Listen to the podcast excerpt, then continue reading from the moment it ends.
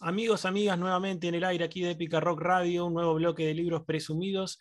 Y vamos a arrancar eh, con la primera entrevista de las que seguramente darán cuenta de un ciclo temático alineado con los procesos y proyectos de El Salto de las Mantarrayas Editora, que es contribuir, hacer una pequeña contribución, ayudar a difundir, a comentar, compartir, socializar todo lo que pasa en el mundo, en el hermoso y maravilloso mundo de la encuadernación artesanal, de, los libritos hechos en casa, con mucho amor, cariño, esmero y dedicación eh, artesana. Y para arrancar esta, nueva era, eh, tengo el lujo, el gusto, el placer de compartir eh, aire con Lucas Chindamo, el responsable, él nos contará ahora con más detalle, de Casa Agnes Editorial, que si no la conocen, bueno, van a tener que conocerla, van a tener que entrar y demás, porque lo amerita. Así que Lucas, bienvenido al aire aquí de Libros Presumidos, ¿cómo estás? Muchas gracias. Hola, muchas gracias. ¿Cómo andas, Santiago? Bien, ¿vos? ¿Todo bien? Bien, todo bien. Me alegro. Bueno, Lucas, contanos eh, un poco de estas preguntas existenciales, ¿no? ¿Quién sos? ¿De dónde venís y a dónde vas? ¿no? Así como bien humilde y sencilla la pregunta. ¿Qué, qué es Casa Agnes? ¿Cómo querés arrancar? No, puedo presentarme, decir que, bueno, ya soy Lucas, eh, soy trabajador social, trabajo en Astillero Río Santiago hace ocho años. Eh, estoy en Berizo, vivo en Berizo. ¿Hacia dónde voy? Eso no lo sé todavía. ¿Quién sabe, no? No, no sé. la supiese, pero no, no lo sé. No, no sé. Y bueno, y, Agnes, el proyecto surgió, si bien lo pensábamos de antes, o lo pensé de antes, surgió en plena pandemia, digamos cuando quise editar algo mío y, no tenía los medios. O sea, fue, llegué a la edición artesanal un poco porque sabía cómo era o, conocía gente que lo hacía, y otro poco por necesidad, digamos, por la pandemia, entre que era difícil acceder a las cosas en la cuarentena, digamos, eh, era difícil también acceder a los precios de, una edición más eh, industrial. Claro. Y con lo que salía a hacer un libro industrial, aprendí, pagué cursos de encuadernación, estoy pagando la especialización en edición, digamos, como que. Y estoy aprendiendo un oficio. Recién lo, estoy recién lo, estoy aprendiendo. Bien, ¿Y, cómo fue que decidiste eh, emprender al margen, digamos, de, estas cuestiones, de estas circunstancias? ¿Qué fue lo que a vos te impulsó tal vez eh, de adentrarte al mundo de la, de la literatura, los libros? ¿Cómo nace esa, esa cuestión? Eh, siempre me gustaron los libros y creo que por el 18, 2017, por ahí me conocí a Ale, es el editor de Tren en Movimiento, y es como que me empecé a enganchar de, los libros que hacía él, de cómo los hacía, entonces cada que lo, encontraba en alguna feria le preguntaba, y de, así me fui limando cada vez más. Es eso, ¿no? Uno se va limando, es como un, entras en un trance que no paras, ¿verdad? Sí, y después Después de eso hice un taller con Eric de Barba de Abeja y ahí ya, si bien en el principio, al principio no lo entendí, bien, porque yo, yo iba a hacer un curso de edición y él sacó la aguja, el hilo, y, pero fueron cuatro horas de charla que no paró de, de carrión, de un montón de cosas y, salí casi convencido. Total, total. Eh, ¿qué, ¿Qué libros pensás que fue el libro que te formó como lector? Uh, no sé. o alguno, que, alguno que te recuerde que vos digas, este libro fue un punto de inflexión, este libro me transmitió el amor por, la lectura. Me gustó mucho Bukowski cuando lo leí, porque era como que rompía todo lo que venía leyendo. Y después más acá eh, me gustó mucho la trilogía de Pablo Ramos, la de El origen de la tristeza, esa, trilogía. Pero después leí mucho y, así todo, no, leo bien, digamos, no, soy una persona que hoy te lee un libro y a las dos semanas se acuerda que, que leyó, digamos, es como que leo como si mirase una película. No, bueno, estoy, tratando, de cambiar eso, digamos, pero... Pero, no, perdona, perdona, decime. No, no, decimos. No, pero justamente cuando ahora volvés a un libro, agarrás la lectura y demás, el, libro objeto, te pasa algo distinto, eh, mirás cómo está hecho, prestás atención a cuestiones que tal vez antes no mirabas. Decir, che, esto está re mal encuadernado. No, mal encuadernado no, porque yo ahora que lo hago sé que es difícil.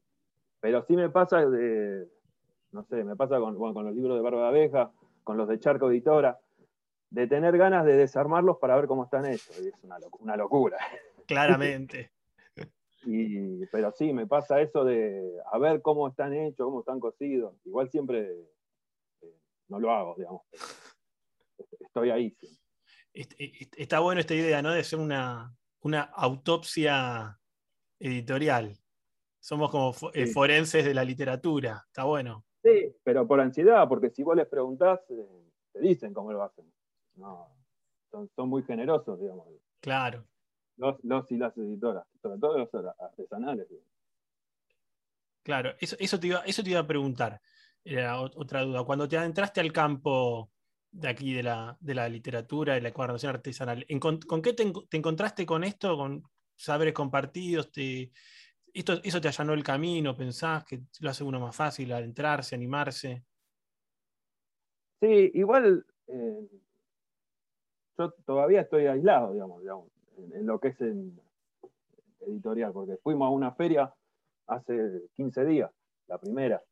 Ahí muy cerca, en Quilmes, ¿verdad? Sí, en Quilmes.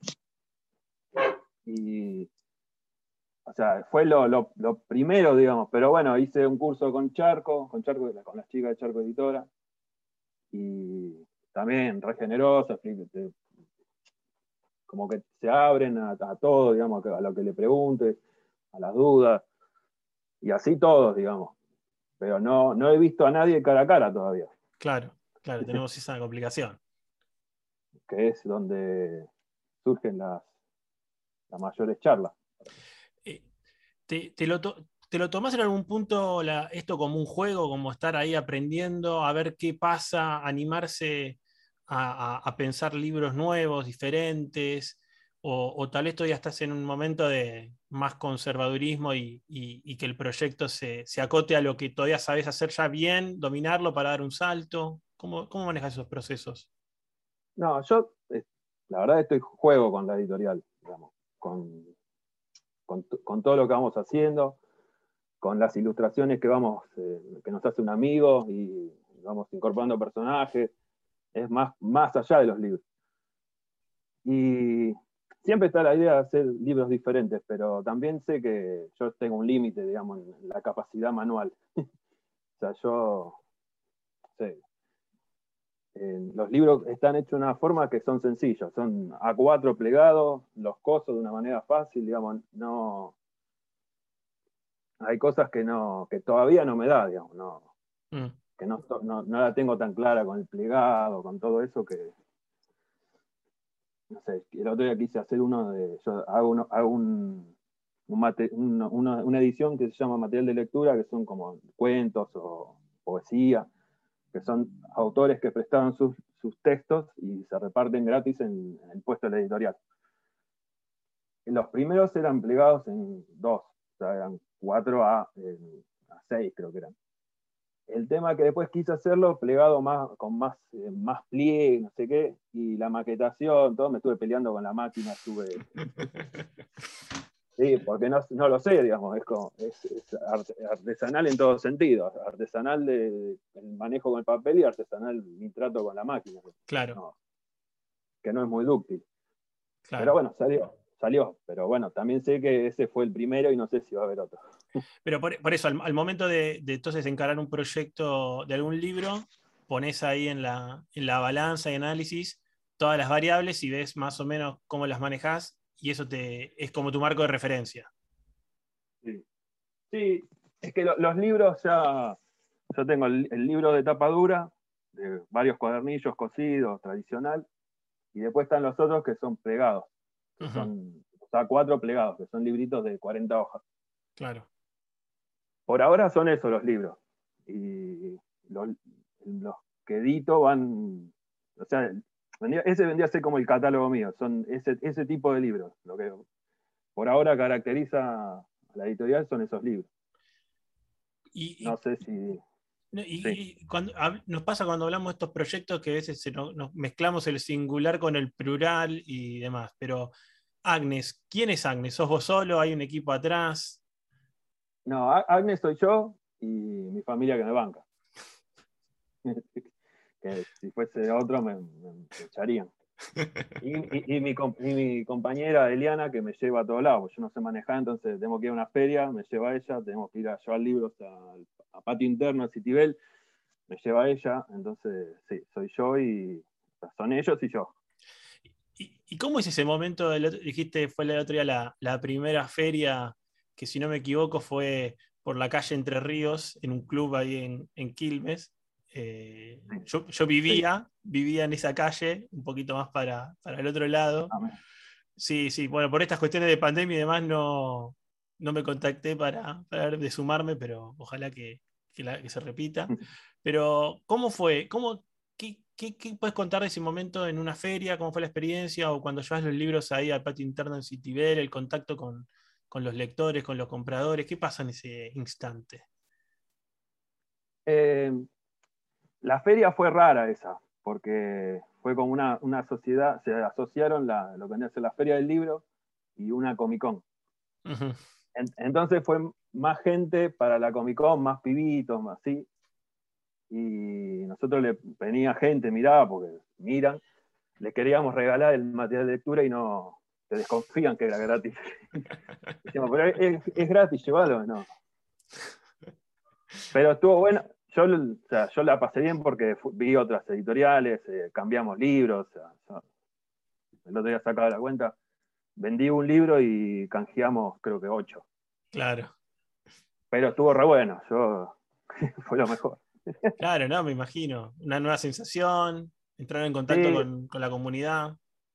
Sí, está bueno, digamos. Yo no, de estar encerrado tanto tiempo y, está bueno que lo miren, está bueno explicar qué es cada libro, cómo están hechos.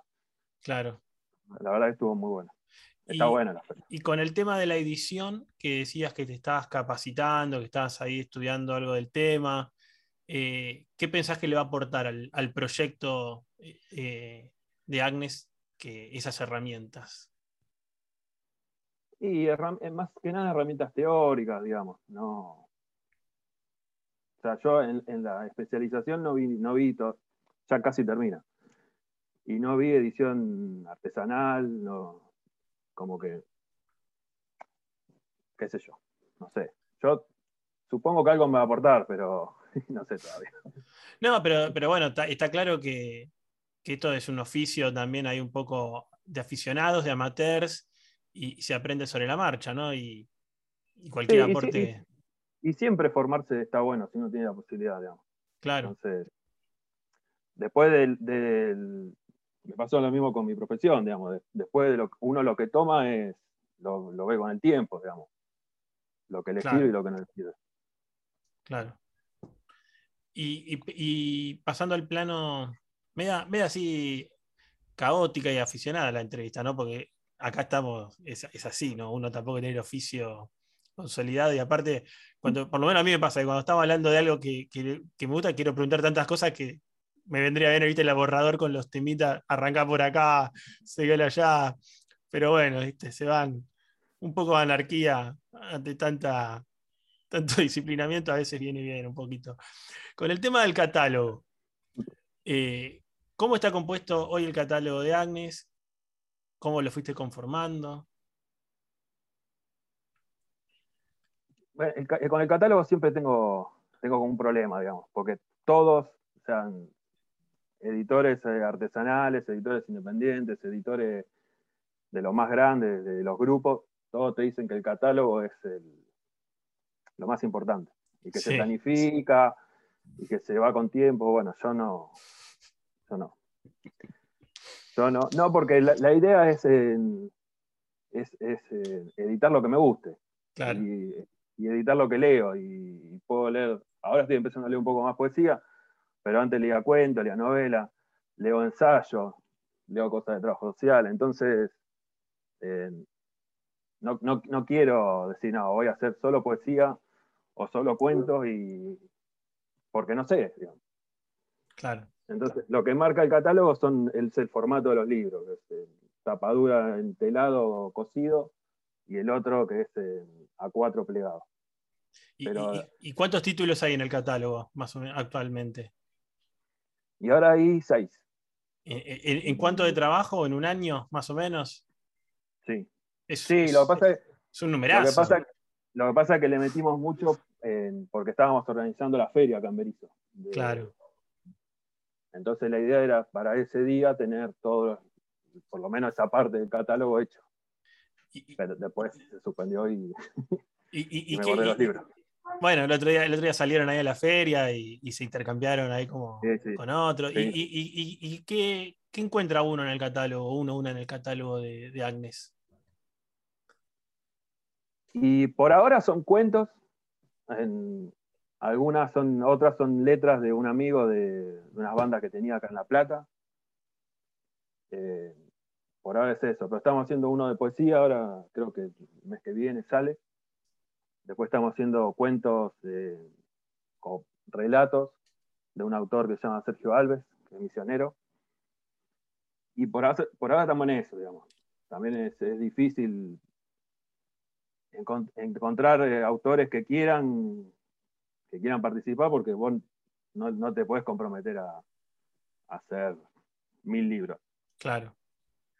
Yo puedo, no sé, puedo hacer 15 capaz en un mes y hasta ahí. Claro. Pero, a ver, Lucas, de, del proceso integral del libro, eh, vamos, vamos, a pensar en nuestro amigo, no sé si amigo, la referencia en el libro del campo que es Parva de Abejas, este hombre Eric Sherlock. Viste que Eric Sherlock eh, tiene taller tipográfico, el tipo, yo siempre pienso en él y me acuerdo que una vez en un posteo en Instagram, él compra no sé qué negocio de papeles y el, que maneja los papeles, la cuenta, le escribió, le dijo, el hombre del renacimiento. Y me pareció una síntesis fantástica porque digo, el, tipo este hace de todo. Eh, diseña las tipografías de los libros, las diseña, tiene ahí sus piezas, algunas las diseña, de, todas las variables del trabajo editorial. ¿Cuál sería tu sueño manejar y decir, me encantaría tener el conocimiento, las herramientas para que los libros de Agnes salgan finalizados con esto hecho acá con mis manos y que no tener que tercerizarlo ni nada. O, no tercerizarlo, pero que pueda ser todavía más poderoso. Y me gustaría más profundizar en la parte de diseño, del, diseño dibujo, digamos, de, agregar ese tipo de cosas. Mm. Yo no sé dibujar, entonces todo ahí sí que lo, lo, hacen amigos que igual les tienen que pagar porque viven de eso, claro. por más amigos que sean. Pero sí, es eso, la, parte del diseño, digamos, de más en el detalle, de, pensarlo, porque tienen otra cabeza. Claro. Piensan todo de otra manera. Yo, en eso me falta. Igual es lo único que me faltaría, porque después hago todo, digamos, peleándome con el InDesign, pero. o con la impresora, que a veces pero eh, lo único que no hago es refilar los, más gruesos porque no tengo la guillotina. Entonces lo llevo, lo llevo a que lo haga. Claro, claro. Bueno, de, a poquito es una lucha. Eh, sí, la de la guillotina es complicadísima. Sí. Eh, complicada. Pero bueno. Lucas, y como para ir cerrando, si le tuvieras que alguien que está escuchando, está con dudas de, de arrancar su proyecto, piensa en, esto de tomar las riendas de sus proyectos narrativos, de, no tener que andar pendiente de, que una editorial se tome el tiempo de leer tu manuscrito, analizarlo, si lo quiere publicar o no, y, prefiere en modo Ulises Carrión ser eh, un escritor del arte nuevo, hacer libros y, comandar el proceso. ¿Qué le, recomendarías vos? ¿Qué le dirías? ¿Por qué le conviene tomar la, ruta, el sendero del libro artesanal? Eh, no, no sé si convenir, no, sé, pero como... necesitamos, necesitamos fortalecer y la comunidad. ¿Cómo les invito? el, otro día vino mi prima que, una, anécdota, digamos, que supuestamente quería, estamos hablando de que sea socia de la editorial. y yo le decía, mira, esto no da ganancia, no, no, te da ganancia, te da el placer de aprender un oficio de romper con, lo que estás haciendo siempre, digamos, es como hacer algo que te gusta. Eh, y después es como todo, pues, podés vender los libros, puede que no, digamos, eh, depende si sos buen vendedor, yo no soy buen vendedor, ya me lo dijeron un montón. pero también está bueno, digamos, tener la posibilidad de, que sea tu proyecto, de si querés, no sé, me pasó en Quilmes, hicimos regalar libros y regalamos libros, digamos. Eh, es, va, a ser una boluda lo que decís, pero es como buscar y encontrar la felicidad, digamos. no, es para, no es nada, no hay nada. Una forma, por favor. Hay, miles de formas de hacerlo y una para, mí, digamos, a esta altura fue esa, digamos. Es esto. Excelente, ¿no? Sí, coincido plenamente. no sé si económicamente, no sé si depende de lo que uno, cada uno quiera, qué sé yo. Hay algunos que quieren tener solamente el ICBN y ya son felices, otros que quieren tener 10.000 libros guardados en la casa, en caja. No, sé, eso. Pero esto es. O sea, yo soy feliz, digamos. Claro, pero no hay que. A ver, me parece que bárbaro la, idea, el mensaje. Eh, los que quieran conocer a Agnes, eh, a, qué Instagram entran? Eh, si quieren... el, Instagram, mm, el, Instagram es Agnes Casa Editorial. Bien. Y, ahí está el mail de la editorial, después está el mail de, del que es el editor, que está bueno que lo, vean, que es eh, como una historia también. ¿Quién será, ¿quién, será este, este hombre de manos gastadas, ¿no, Lucas? Sí, sí. Bueno, pero salió, salió en. Salió de una cosa que era verdad, digamos, porque yo, ¿cómo puedo a alguien decirle, yo con mi falta de conocimiento, no hay gente que lo pueda hacer, pero eh, eso me gusta, eso no me gusta, decirle a alguien que escribió. Entonces, eh, le dejamos el trabajo a otro. Es, muy, buena, es muy buena táctica. Eh, ¿recibís, manuscritos, recibe manuscritos, Agnes, de, de, gente interesada en publicar o salís a buscar? ¿Hay convocatoria? ¿Cómo manejas eso? No, por ahora estoy saliendo a buscar, digamos, de los que conozco, de... y después llega cada tanto algo, pero cuando veo que no, que, como, no que le falta, pero sí que, no llega un libro, no llega un librito, le, no sé, el que llegó la otra vez le propuse de, corregir algo y, de hacerlo material de lectura, si él estaba de acuerdo, digamos, de, claro. de repartirlo gratis yo pongo los materiales y el trabajo y él pone su trabajo de escritura. Claro. Pero es eso, después, no sé, estamos viendo si consigo un... Era un artículo que vimos, que vi en la facultad, tiene como 20 años. Pero bueno, estamos viendo. Vamos, a ver. Y yo te dije la, última y, me olvidé de preguntarte, que, que, es algo que me gusta siempre saber, si se puede, estuvimos algo hablando de eso fuera de aire, eh, el nombre de la editorial. ¿Por qué se llama Casa Agnes? Eh, lo tomé de. Sí, lo tomé de Agnes Heller. es una filósofa, socióloga. Y que también en la facultad leímos algo que decía ella de que yo lo tomé muy libremente, capaz que alguien que lo leyó me mata, digamos pero ella habla de, romper con, la cotidianidad, digamos, con, la vida cotidiana de, siempre lo mismo, o eso lo estoy diciendo yo, ¿no? Y, y, esos proyectos puede ser hacer algo artesanal, de trabajo, o hacer filosofía, y un par de cosas más que dice. Eso me pareció estaba bueno, el nombre me gustó. En, castellano no estaba bueno el nombre porque es Inés, pero bueno, lo dejamos así. Bueno. bueno, está bien, qué sé yo. Está bárbaro. Eh, Lucas, genial. Eh, gracias por la nota, por compartirnos la, experiencia de, Agnes, conocer un poco más. Ahí ya dejamos dicho y vamos a socializar en las redes. Y, bueno, ojalá nos crucemos en algún momento, ya cuando termine esto, en alguna feria o algo y, podamos seguir eh, haciendo comunidad artesanal de, de libros. Muchas gracias por estar acá en Épica Rock Radio y en Libros Presumidos. No, muchas gracias por, por llamarme y entrevistarme. Por favor, nos vemos, Lucas. Gracias. Chau, chau. Dale, hasta luego.